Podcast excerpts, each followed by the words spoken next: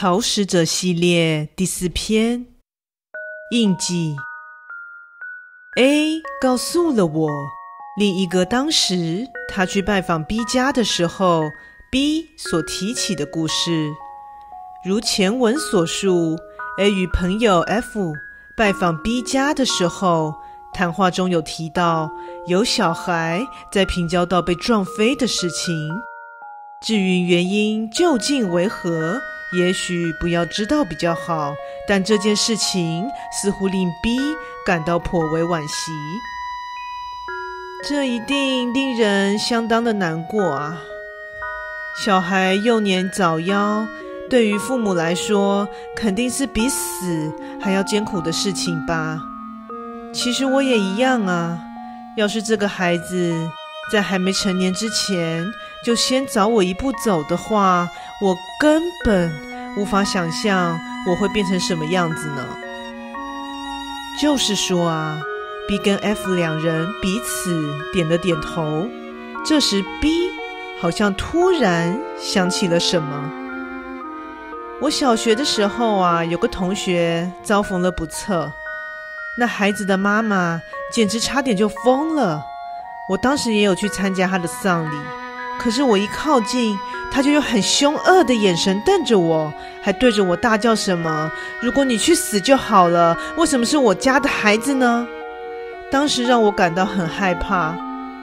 不过如果是现在的话，我大概就能多少理解那种感觉了吧。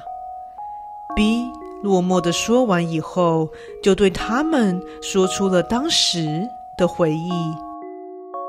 以下是 B 的叙述：父亲以前的工作是固定几年就会有一次需要搬家的性质。然后在 B 小学三四年级的时候，曾经有段时间住在乡下的小城市。大概是刚要形成机能都市的规模，小学里分成从外地转学的转学生，以及当地土生土长的居民两种。有一次，B 被一个女同学邀请到家里去玩，那一家在当地是历史悠久的家族，其他也有不少的外地人以及当地人的孩子都有被邀请。其中有单独赴约的，也有跟父母亲一同前往的，而 B 则是由妈妈送过去的。对方住在一间又大又壮观的房子里，当时似乎刚好碰上了当地的区域活动，所以那位同学的兄弟也叫了朋友过来，而他们家的亲戚也都有到场。其实已经有点类似庙会的状态，酒菜点心都端了出来，孩子们一起游玩，大人们彼此交谈着。等到太阳要下山的时候，那一家的爸爸把大家都集合了起来。同学的父亲说明，在活动结束以前，还有一件事情要做。就是找一个孩子负责扮演公主或是巫女的角色，衣服跟道具都是现成的，务必请最近才搬来的孩子帮忙。这是希望大家以后可以相处融洽的仪式。看到那件白茫茫、轻飘飘的美丽衣服，B 就抢先举手了：“我来，我来。”那就选你喽。情况大概就是这样。之后就请在场的人帮忙穿上那件白色衣服，并且帮忙化了妆，还披上了白色的布幔，坐上很像是神教的东西。B 说他记得当时着实大为兴奋了一番。B 的妈妈也说：“哎呀，你这样子还真是可爱耶。”还特地拍了照片。依照那一家的爸爸，也就是他们家的族长的说明，之后会请 B 坐在神轿上前往附近的神社，而抬轿过去的人则会放下神轿，暂时离开一阵子。之后扮演公主的人走下神轿，进入神社之中，把贡品跟酒摆设好之后，只要在神社里等人去接就可以了。B 坐上神轿以后，有几个男人抬起神轿，一行人就这样往山上走去了。应该是因为之前玩得太兴奋的关系，在途中变得比较安静的时候，我就突然超想睡的。迷迷糊糊之间，忽然发现旁边一个人都没有了，所以我就慌慌张张地跑进神社里。可是当时真的。困到不行，所以我就把贡品跟酒什么的随便摆了一摆，然后就当场睡着了。之后跟妈妈问了一下，才知道他一直呼呼大睡到抬神轿的人去接他，还把他从神社里背了回来。怎么可以这样麻烦人家呢？妈妈还因此这样骂了他一顿。回到家之后，身体就感到不适了，躺在床上，且连续三天高烧不退。妈妈还一直骂着他说：“还不是因为你在那边玩疯了，而且还在那种地方呼呼大睡才会这样。”在 B 卧病不起的时候，那天晚上有到场的大人们一直都有来探病的样子，尤其是那个同学的妈妈。常常出现，还问了 B 不少的问题，像是身体状况怎么样，是不是有做奇怪的噩梦之类的。他来探病的时候，甚至还带了那件公主的衣服来给我。诶，他说因为我好像很喜欢那件衣服，所以可以送我，放在房间里当做摆饰。除此之外，他还把那间神社的御守当天晚上供奉的贡品什么的也送了给我。明明就是我给他们造成困扰了，但是那个阿姨完全没有生气呢。不过呢，在 B 好不容易退烧、身体状况恢复、可以去学校上课的时候，才知道那个邀请他去玩的孩子，就在他恢复的前一天去世了。B 的妈妈带着 B 去参加丧礼的时候，那个同学的妈妈一见到 B 就剑拔弩张的开骂了：“为什么你还活着啊？为什么是我们家的孩子被带走了呢？对象应该是你才对啊！印记到底出了什么事？”对方的母亲一副精神失常的样子，吼叫了一串类似这样的话语。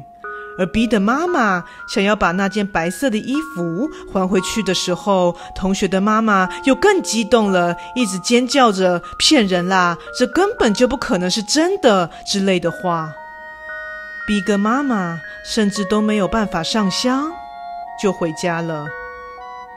那个时候啊，我怕的都哭了。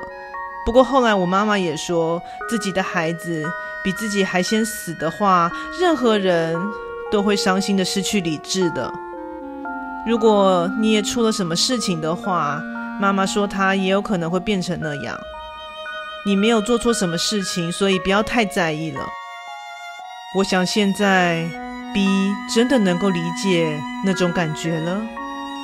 接下来就是 A 对我补充说明的部分。说真的，我很怀疑。为什么他自己没有发现呢？白色的和服加上白色的披挂，那种装扮根本就不是公主或者巫女，根本就是新娘吧？听 A 这样一说，我才恍然大悟。所以我想，我本人也是相当的迟钝呢。坐在神轿上，被送到神所居住的神社，一个人。跟贡品还有酒一起留下的那个穿着白色和服、披着白色披挂的女孩，想当然尔，就像是献祭的贡品吧。既然这个仪式都已经古老到早就有专用的交通工具了，那一般来说，应该是不会把这么重要的角色交给新来的外地小孩去负责吧。毕竟那一家根本就有同年龄的小孩在啊，那时候，B 体内的那东西说不定也还很幼小吧，不然也不会让 B 发烧又卧病在床了。B 他们一家人没过多久以后，就又因为调职而离开了那座城市。在那之前，那个同学全家人都彻底与 B 家断绝关系。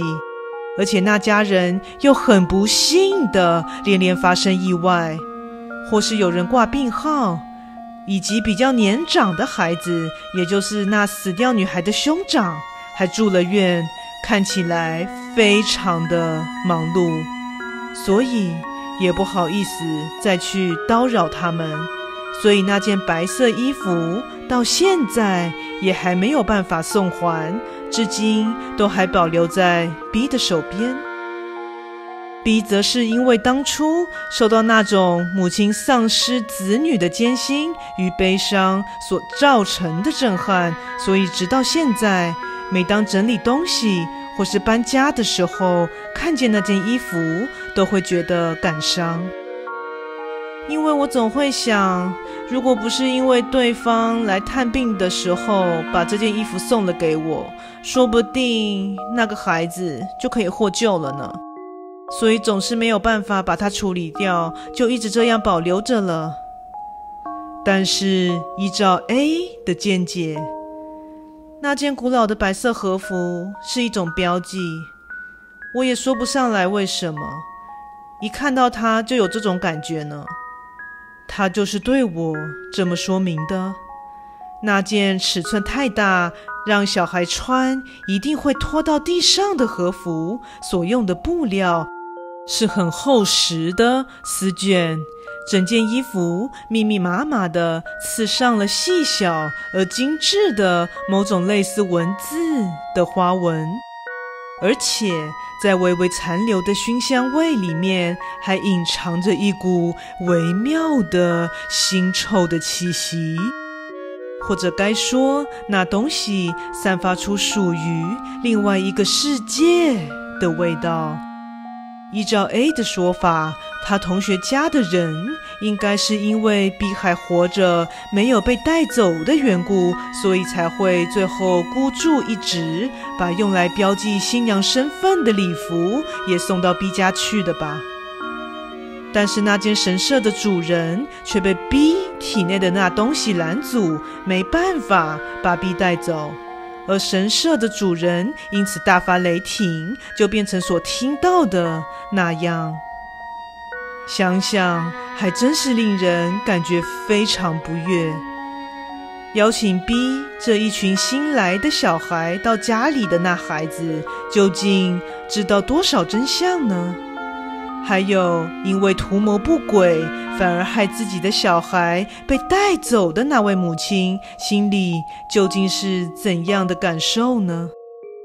另外，B 的妈妈也还保留着在那天晚上所拍的照片。我也有一张哦，要看看吗？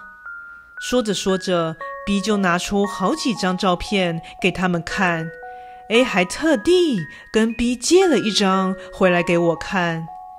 幼年时代的 B 穿着白色和服，而且有好几道黑色的线条浮在照片上，看起来就像要缠住 B 一样。有照到一些失焦的树枝，所以看起来很像灵异照片，对吧？B 自己是这样说的，但与其说那是树枝，更像是有黑色的巨大手掌要把 B 握在手心里的样子。